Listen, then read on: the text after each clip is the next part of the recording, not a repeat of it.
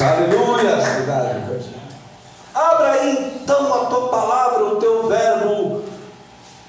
Eu vou dar umas rajadas aqui para essa garganta sarar em nome de Jesus Cristo. Amém. Oh Deus, aleluias. Abra aí então a tua palavra, o teu verbo, no livro de Atos dos Apóstolos, capítulo 9. E como já falei em uma ministração anterior, este livro de Atos, muito bem, pode ser também denominado como Atos do Espírito Santo. Amém? Atos dos apóstolos que estavam disponíveis, mas acima dos apóstolos estava aquele que manifestava os atos, que é o Espírito Santo. Atos capítulo 9, versículo 36 aos versos 43. É a primeira história que nós vamos ler. Na Bíblia, revista versão atualizada está aqui a ressurreição de Dorcas, ou Tabita. Versículo 36 diz assim: Havia em Job uma discípula, por nome o que? Tabita, nome que traduzido quer dizer o que? Dorcas. Versão aí? Ela era o que? Notável. Notável. Todas as versões está a palavra notável. Isso? Amém? E está aí, na sua? Cheia de boas obras. Cheia o quê? De boas obras. Boa? Obras. Obras. Ela era notável. Cheia de boas obras. A minha continua pelas boas obras e esmola que fazia. 37. Ora, aconteceu naqueles dias que ela adoeceu, mesmo sendo tão assim cheia, né? Ela adoeceu, porque é normal adoecer. E veio então o que? A morrer.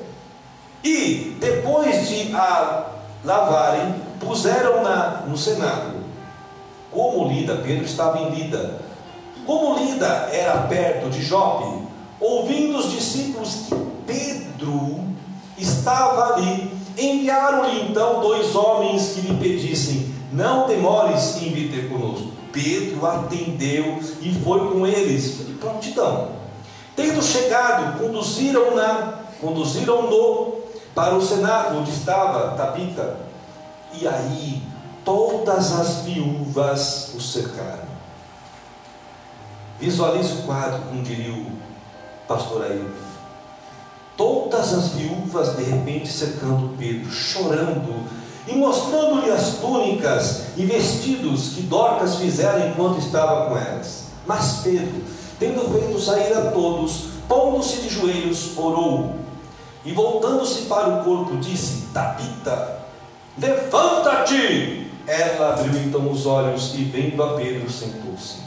Ele, dando-lhe a mão, levantou-a e, chamando os santos, especialmente as viúvas, a apresentou viva. Isto se tornou conhecido por toda a Jope, e muitos creram que no Senhor.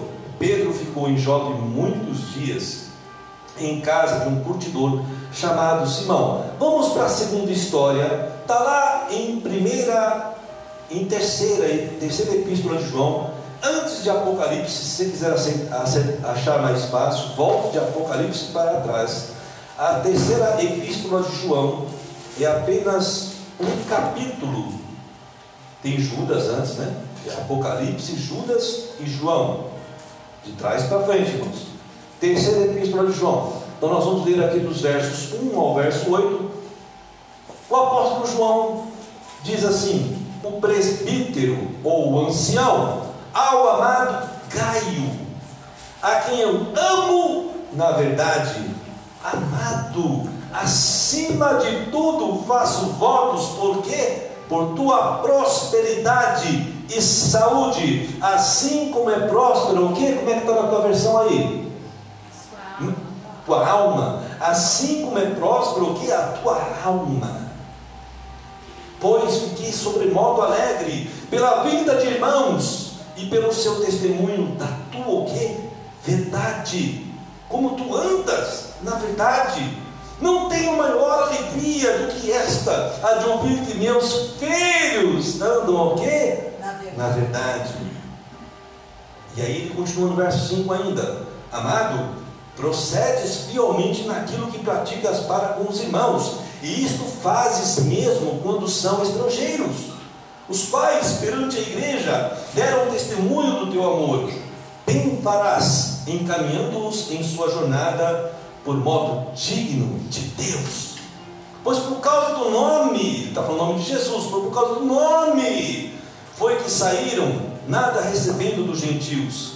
Portanto, devemos acolher esses irmãos para nos tornarmos o que? Cooperadores do que? Da verdade. Duas histórias impressionantes. Podeis assentar, igreja. Vamos ler aqui o nosso verso áureo, que está no livro de Mateus, capítulo 12, verso 35, a versão King James atualizada.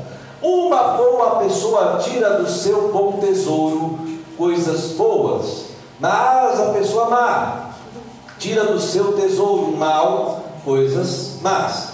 Esse versículo ele está após aquele versículo que fala: a boca fala do que o coração está cheio. Esse é muito conhecido. Amém?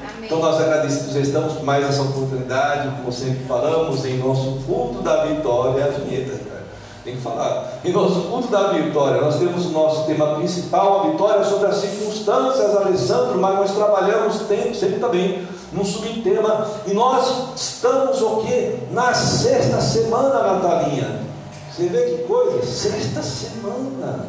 Está passando rápido.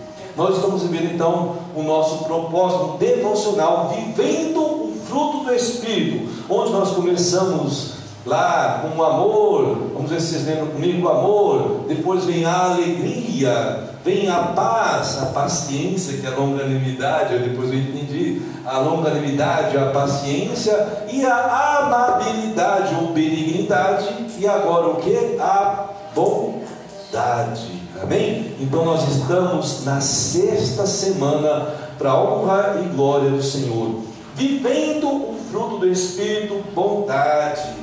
Irmãos, muito embora a bondade seja um atributo de Deus muito semelhante também à amabilidade e também à benignidade, que procede o que? Do amor, né? Nós temos esse, já esse consentimento, mas ela tem uma diferença, vamos colocar assim, muito tênue. Nós falamos na semana passada que o atributo da amabilidade e da benignidade, ele estava na praxis, ou seja, na prática do ser. Então a pessoa, ela é amável. Aí eu lembro da presbítera Sandra, ela, em determinado momento, sou amável, né? Foi colocada à prova. Então a pessoa é amável, ela tem amabilidade e ela é benigna. Ela é benigna e ela é amável porque o coração dela, vamos falar assim, clama isso. Agora, quando nós falamos de bondade, amados, é, é, é, é uma diferença muito tênue. Eu quero que você avance comigo agora com todo o entendimento possível. A bondade, ela está no exercer no realizar. Eu posso ser benigno, mas não realizo a bondade. Eu posso ter a amabilidade, mas eu posso não realizar o bem para o próximo. Mas, presbítero, como isso acontece? Muitas vezes, porque nós temos sim a amabilidade dentro de nós, nós somos benignos, mas as, mas as circunstâncias contrárias. É, Maria, por favor.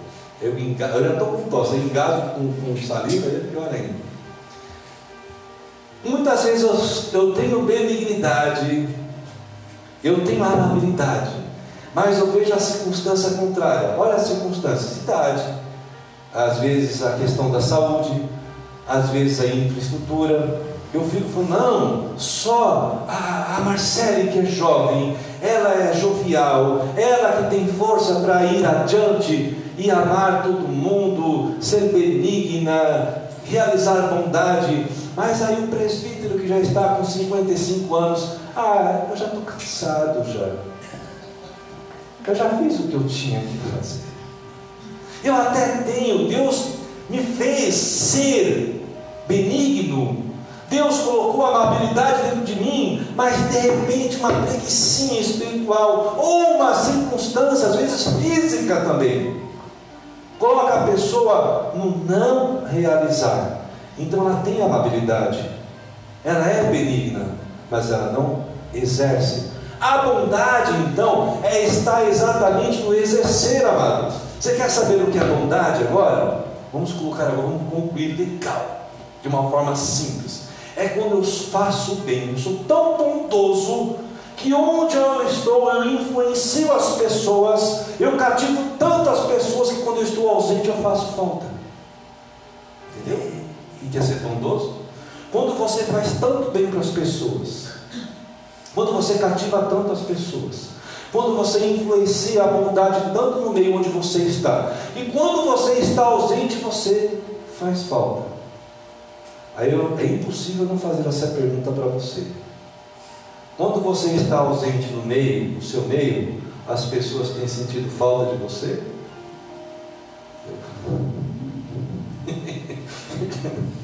oh Jesus. Ou as pessoas falam assim, graças a Deus está no meio hoje. Nossa, graças a Deus aquela peça não está aqui no nosso meio hoje. Nos lembramos, ele não veio, ela não veio. Entenderam, amados?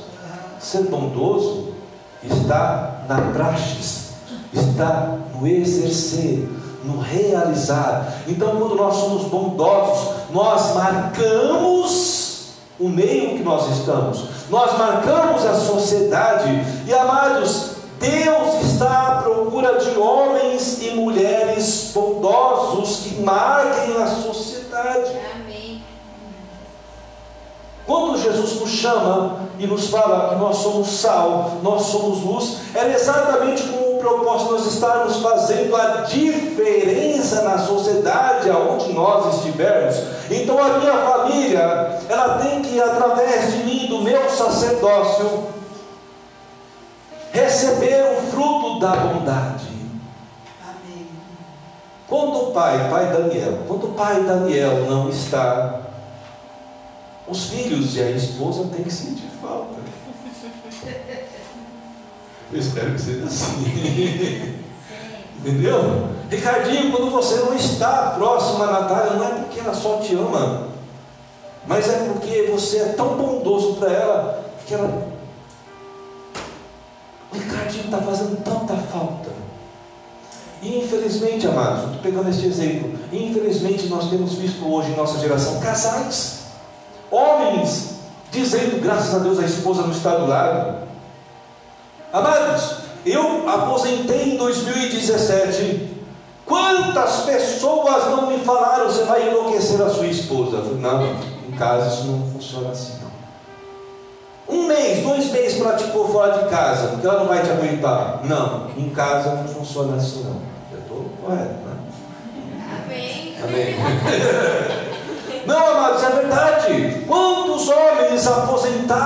no segundo mês, no terceiro mês? A mulher está falando: arranja emprego, vai fazer uma coisa, não te aguento aqui em casa de forma nenhuma. Faz alguma coisa, velho, sai daqui.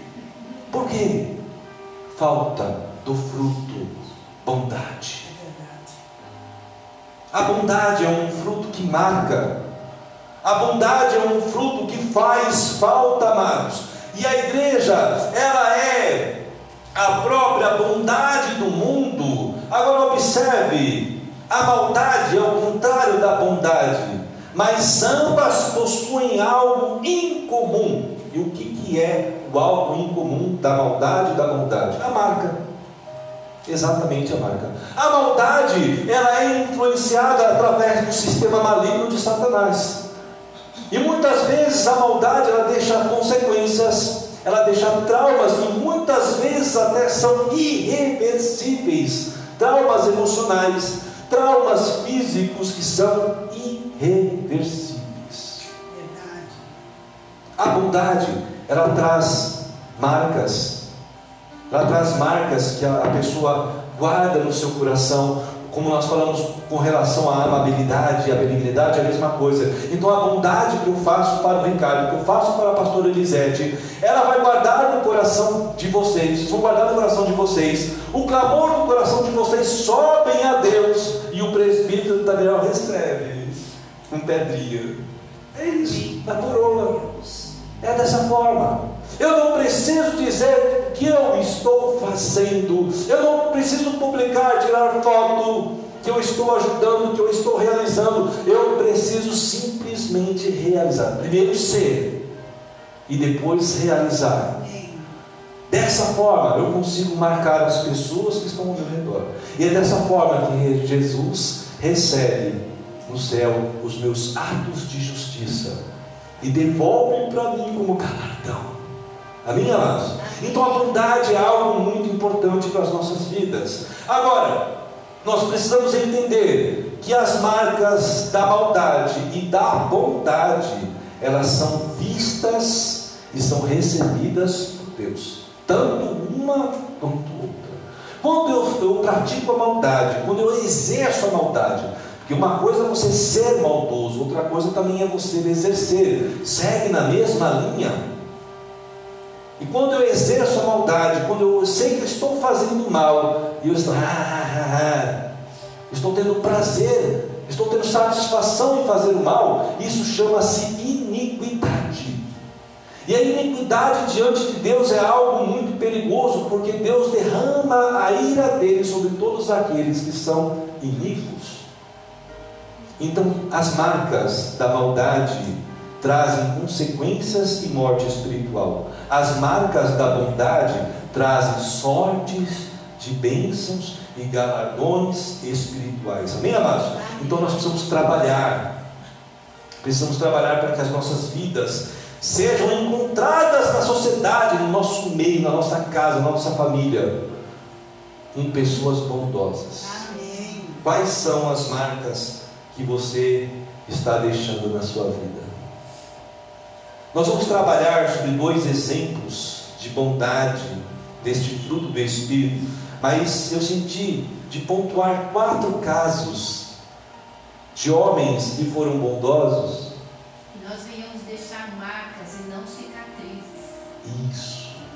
A cicatriz já é uma, uma ferida, né? Um ferimento. Bem, bem, bem colocado, presbítero. Então a cicatriz já é um sinal o quê? de maldade. Quando uma pessoa pratica a maldade, ela fere. E se ela fere, muitas vezes ela deixa o quê? Marcas que se tornam em cicatrizes e cicatrizes que vão ser vistas pelo resto da vida. Então, a maldade é muito perigosa. Amém? Amém. Quatro pessoas, quatro homens que marcaram também a história porque foram bondosos, chamaram a atenção de Deus. O primeiro homem que foi bondoso, chamou a atenção de Deus foi Abel. A marca dele diante de Deus foi o quê? Vocês querem arriscar alguma coisa aí? A marca de Abel, da bondade dele, que foi certificada por Deus, foi a fidelidade. Abel era um homem bom. Deus não estava interessado na marca, ou seja, vamos colocar no valor da oferta de Abel, mas Deus se interessava porque na fidelidade, na fidelidade que ele tinha. Então ele era um homem considerado por Deus bondoso, enquanto Caim era maldoso, maldoso. Abel não. A marca de Abel então foi fidelidade. O segundo homem que nós temos, podemos falar que vamos, marcou assim o coração de Deus foi através, foi o homem que Deus marcar aqui, peraí, marquei aqui, foi Jó. A marca de Jó foi exatamente o que? A integridade. Jó era considerado por Deus como um homem íntegro, ele era um homem bondoso, ele era um homem que praticava o bem, fazia o bem, exercia o bem, mas era considerado diante de Deus como um homem bondoso. E o terceiro homem, então, que nós vamos falar, nós estamos só pontuando, foi Barnabé, homem considerado por Deus cheio de temor e fé. O quarto homem foi o centurião Cornélio, o qual a sua bondade foi reconhecida por Deus como um homem cheio de piedade. Cornélio nem era cristão. Preste atenção, amado. Isso dá um grande ensino para a gente quando nós fazemos julga, julgamentos de pessoas que estão no mundo sendo mais bondosas que nós, mais piedosas que nós, e você já está falando que ele está no inferno. Quando Deus está olhando para o coração, para o que ele é e para o que ele exerce. Cornélio foi um homem que chamou tanto a atenção de Deus pelo que ele era, e mais pelo que ele fazia, que Deus então fala Cornélio: Eu vou trazer uma pessoa que é Pedro para te abençoar. Então aí Deus incomoda Pedro: Ó Pedro, vai lá, visita a casa de Cornélio, abençoa Cornélio, porque é um homem meu, ele é um homem piedoso, ele é um homem benigno, é um homem que exerce piedade. Então Pedro se levanta e vai até a casa de Cornélio, é uma outra história, mas eu só quero trazer essas quatro pontuações. Nessas quatro pontuações de marcas de bondade, fidelidade, integridade, temor e fé e piedade, qual destas, amados, você hoje na sua vida pode identificar? Qual dessas? Está trazendo alguma dessas marcas? Eu só falei quatro, tem mais. Mas são quatro. Qual destas você está trazendo na sua vida hoje? Fidelidade, integridade, temor e fé e piedade. Deus possamos refletir nisso. Mas vamos então entrar nas histórias que nós lemos, nos nossos textos de referências. Nós lemos lá no texto de Atos, capítulo 9, versos 36 ao 43. O escritor Lucas apontar uma história impressionante a respeito de alguém que era apenas uma discípula, apenas uma mulher, discípula nós sabemos que a mulher, ela gosta de, de realizar, de fazer. E muitas vezes nós vemos alguns religiosos, eu posso falar que são religiosos mesmo, falando que a mulher tem que ficar calada na igreja. Falando que a mulher não pode exercer ministério. Agora, amados, pense nessa discípula que foi considerada como o quê? Notável ela era uma mulher notável. Alguém que é notável, ele está calado, está sem realizar nada, ou ele está realizando? Está operando, está fazendo. Então tudo que ele faz é o que? Bom. E a marca de, Dor, de Dorcas ou Tabita, ela era impressionante porque a fazia uma mulher notável. Agora veja bem o significado de Dorcas ou de Tabita. Olha só que legal. Gazela, mulher ágil, aquela que é rápida. Agora, mas a sua marca não estava apenas no seu nome, estava o quê? Nas ações. Ela já trazia uma grande marca no seu nome. Mas a principal marca dela estava na bondade, na realização, no exercer, as mulheres falam, não, nós não podemos ficar sem Dorcas. Não, mas uma outra mulher pô, pode fazer aí a, as capas, pode costurar para vocês. Não, tem que ser Dorcas. Seria a mesma coisa assim que você, é, né Marcelo, pegar a comida da avó. Né? A comida da avó é gostosa. O bolo da avó, vamos falar o bolo da avó. O bolo da avó é gostoso. É gostoso, meu bolo, oh, Jesus O bolo da avó é gostoso. Mas vem uma pessoa que faz o mesmo bolo, Ricardo, mas não é o da avó. Não é igual. Mas tem a mesma receita, tem o mesmo cheiro, tem o mesmo tamanho, tem o mesmo gosto, mas não é igual. É exatamente o que estava acontecendo com aquelas mulheres. Elas falam, vai atrás de Pedro, pelo amor de Deus, elas devem ter ganhados, vai, vai, vai lá em, em onde ele estava, Lídia. Não, Job, ele estava. Lídia. Lídia. Vai lá em Lídia, Ricardo. Vai lá em Lídia, busca Pedro, para que Pedro venha e faça alguma coisa. Nós não podemos ficar sem Dorca. Olha, Dorca estava até limpa. Já tinha até sido limpa. Vamos colocar assim, prontinha para enterrar. Mas não. espera Pedro chegar, vamos ver o que vai acontecer. Amados, Dorca era notável, ela tinha já essa marca em seu nome, mas a principal marca dela estava o quê? Nas ações. Agora tem uma palavra aqui para as irmãs. Preste atenção, irmãs. Não permitam que a maldade as faça reconhecidas pelas marcas da mentira, pelas marcas da fofoca e de brigas. Não. Procurem ser notáveis, onde vocês estiverem. Amém. Façam as pessoas sentirem falta de vocês. Amém. Amém? Amém. Que vocês possam ser os agentes, agentes influenciadores das obras do Senhor, na casa do Senhor. Ganhem vidas através dos frutos da organização que Deus colocou nas vossas mãos. Vocês são eleitas do Senhor, vocês são princesas do Senhor. Nós podemos ver que a começar de Maria, Deus separou grandes mulheres na história da Bíblia. E eu posso falar algo aqui sem nenhum medo de ser heresia. Algumas mulheres que acompanharam Jesus tinham ações mais efetivas que os discípulos. Pode ter certeza disso. A Bíblia não relata todos os nomes das mulheres, mas algumas mulheres que seguiam Jesus, elas eram mais fiéis mais crentes que os discípulos. Pode ter certeza. Então, Deus coloca nas suas mãos mulheres, princesas, eleitas do Senhor, como mulheres notáveis, o poder de serem notáveis aonde vocês estiverem, amém? Amém. Vocês creem assim? Amém. Eu também creio. Amadas, irmãs, eu quero que você neste momento diga comigo, fala assim, ó, levante sua mão. Levante sua mão e fala bem firme assim comigo. Eu sou notável. Eu sou notável. Amém? Amém. Essa é toda a sua força? Vamos fazer. Amém. Eu sou notável. Eu sou Amém? notável. Amém? Vamos dar fazer assim. A pessoa que é notável, vamos pegar pela definição de notável. Aonde você chega, você é visto no mesmo momento.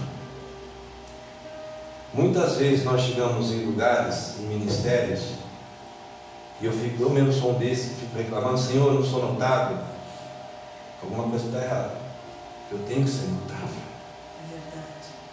Se eu não estou sendo notável, é porque algo não está sendo exercido. Amém, amados? Então você foi chamada para ser notável. Veja o que Deus colocou na sua mão para que seja exercido, se está sendo exercido conforme Deus colocou nas suas mãos. Amém. Você é notável. Amém? Amém. Louvado seja Deus por vocês, irmãos. E o segundo texto, então, agora de referência.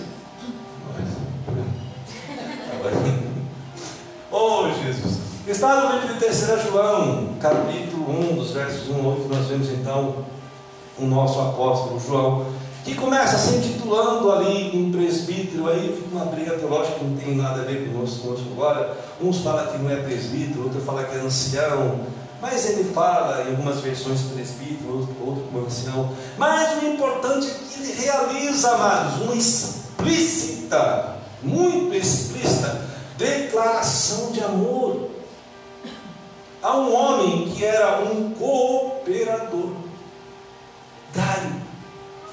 A gente não pode afirmar que é o mesmo Gaio de Paulo, mas eh, esse Gaio é apresentado, se não me engano, em três referências bíblicas. E nas três referências bíblicas, o cara é notado. O cara era tipo assim, um cabra bom. Tanto que Paulo, quando fala assim, ó, eu não batizei ninguém, para que ninguém se idolatrem por conta de eu ter batizado. Aí ele começa, não, a não ser fulano, fulano e Gaio. Gaio foi uma das pessoas batizadas por Paulo. Eu estou querendo pontuar isso para dizer que como Paulo era um cara tão chatinho, tão exigente, é, para ele ter batizado uma pessoa, porque não, você, eu sei que sou batizado, você não vai sair dando publicação, ó, foi batizado por Paulo. Então ele sabia que as pessoas que ele estavam batizando não iam se vangloriar, não iam se idolatrar, não iam querer tomar diferença na frente dos outros. E Gaio foi um desses homens. Gaio serviu a Pedro, Gaio serviu a João. E nesse momento, então, o apóstolo João fala uma grande declaração para Gaio. Agora, a marca registrada na terceira carta de João, de Gaio, é que ele era impressionante. Gaio era ele era impressionante. Era uma pessoa que chamava a atenção pelo que exercia, pelo que ele fazia, pela doação, pela mordomia que ele tinha, pelo serviço da igreja. Ele era impressionante. Então, desculpa, aí o apóstolo João fala assim: olha, faça que você seja tão próspero, assim como a tua alma já é próspera, assim como a tua alma já tem se mostrado próspera, você alcança prosperidade em todas as coisas, cara, porque você é um cara, você é impressionante. E amados, agora os irmãos, o significado de Gaio, olha só, é aquele que revela alegria, aquele que é jovial, nós temos um monte de irmão velho meio da igreja. Quando falo velho, eu falo velho na maneira de ser. Rancinza. Que reclama de tudo. Às vezes é um velho de 20 anos, Marcelo.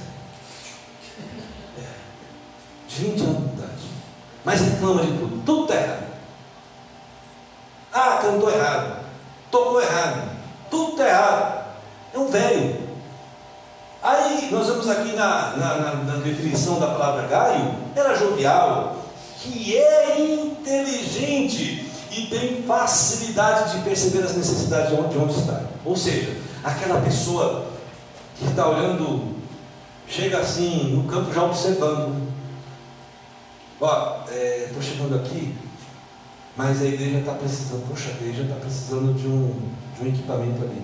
Eu vou fazer isso. Eu não vou falar, pastor, porque assim, tem gente que entra na igreja, não, está faltando é, uma placa aqui do banheiro aqui. Né? Aí eu vou falar para o pastor, como é? Isso é absurdo, não tem a placa.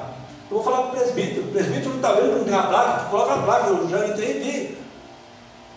Caio, ele entraria, colocaria a placa e não falaria nada para ninguém.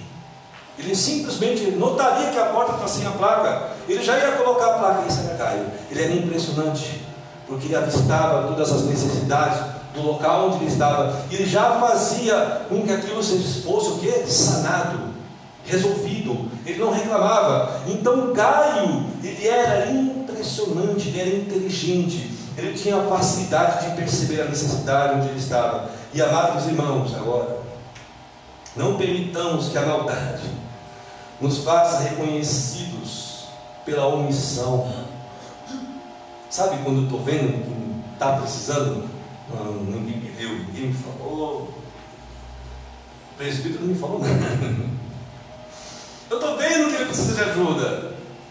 Eu estou vendo que é algo que eu posso resolver, mas eu não faço. É omissão. Então a maldade muitas vezes nos torna omissos. Não deixemos a maldade nos tornar aproveitadores, aquele que só quer receber. E tem irmão folgado. Isso é coisa de homem. Não é coisa de homem. Homem que senta no sofá, pega só o controle e quer só ser servido. E tem esses irmãos na igreja também.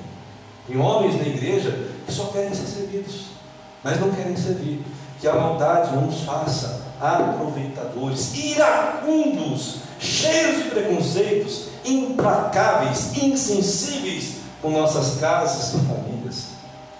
Tem amado que, que é pastor, ou tem algum cargo eclesiástico, diácono, seja lá o que for, tem um cargo eclesiástico, todo mundo vendo, então na igreja ele é tal, é o cara, mas chega na casa dele, ele pega a coitada da esposa, do filho, da filha. É outro cara. Aí ele é esse cara iracundo, insensível. Não é sacerdote. Amados, nós também somos eleitos de Deus. Nós somos eleitos. Viu, Alisson? Nós somos eleitos. Você, homem que está ouvindo, espero que tenha alguns homens ouvindo aí. Você é eleito de Deus. Nós temos um chamado diferente como homens. Perante Deus, nós vamos ter que dar contas de propósitos que são para homens. Amém, amados? Amém. Amém. As mulheres têm que ser notadas. Pegamos um exemplo aqui de Dorca. Agora nós temos que ser estes homens impressionantes. E como é que nós podemos ser impressionantes? Como homens eleitos, convocados pelo Senhor, através da nossa força, através da nossa intrepidez, através do nosso sacerdócio de excelência. Eu tenho que ser sacerdote em casa. Eu tenho que ser sacerdote na igreja, mas principalmente aos da família. A palavra fala que se eu nego a necessidade da família, principalmente da família, eu sou o pior eu me faço como descrente. Então nós homens somos chamados para sermos sacerdotes de, de excelência e não crianças espirituais. Nós temos muitos homens que são verdadeiras crianças dentro da igreja. Homens infantis que não crescem, que não leem a palavra, que querem leitinho todo momento. E quando você adverte, quando você leva já um, vamos colocar assim, uma pimenta, uma comidinha mais apimentada com farinha, alguma coisa, já. Ou, aí não. Nós não podemos ser crianças espirituais. Amém, amados? Crianças que dão trabalho, ainda mais rebeldes, umas crianças rebeldes. Né? Então sejamos ousados e lutemos nessa geração varonilmente como homens de verdade, não homens de mentira. Deus não recruta gatinhos, Deus recruta leões. Amém. Amém? Amém. Deus não recruta, Ele não chama, Ele não vocaciona gatinhos, Ele chama leões. Mas presbítero, não é Jesus que é o leão da tribo de Judá? Sim, eu sou o leão com ele. Eu estou no mesmo caminho.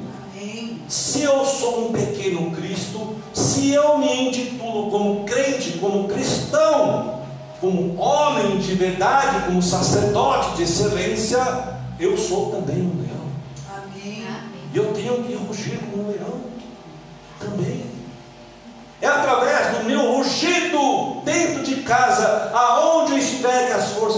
vão ó, da área, zapar.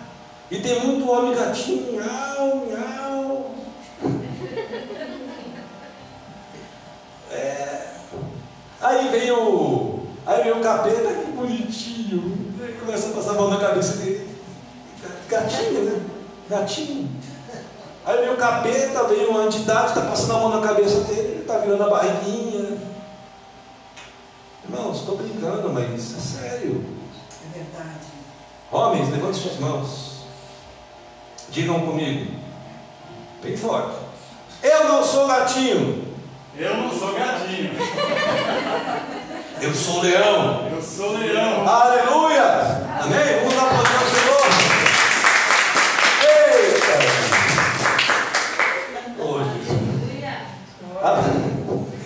Vamos avançar para o nosso verso áureo. Oh, Jesus. Só Deus para dar essas palavras. Mateus 12, 35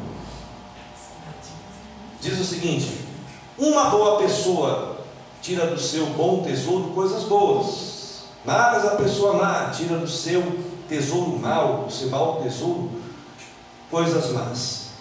Como eu falei, esse versículo está seguindo aquele que fala, a boca fala do, do que o coração está cheio. É o verso 34.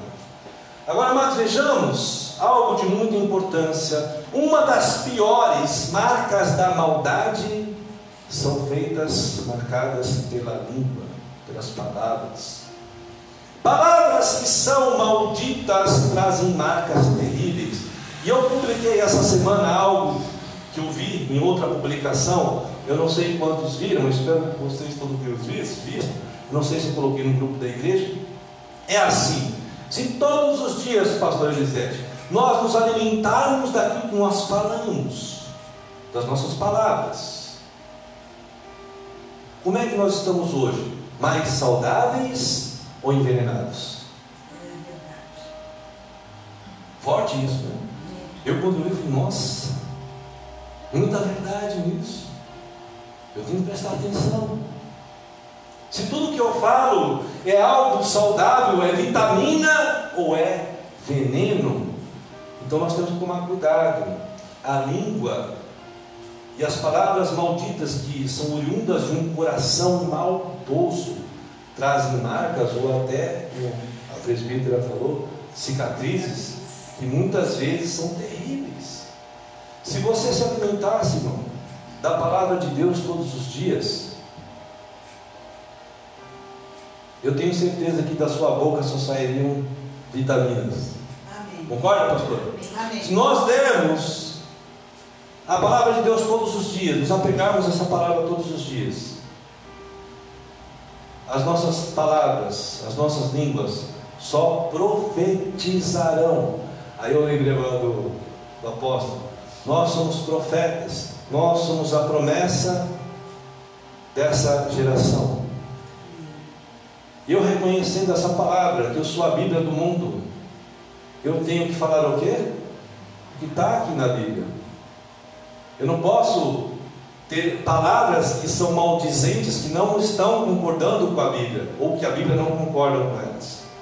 Então as minhas palavras são alimento, as minhas palavras são pão, as minhas palavras, elas trazem o que? Sal. As minhas palavras trazem luz e as minhas palavras trazem bondade.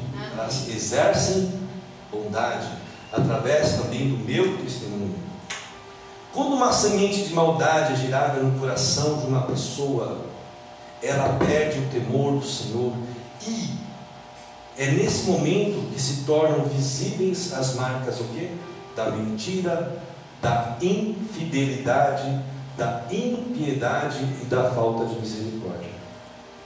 Eu poderia dizer que esta é a semelhança de um homem iníquo, um homem que não tem a Deus, um homem em que o Espírito Santo já não consegue mais persuadir do erro.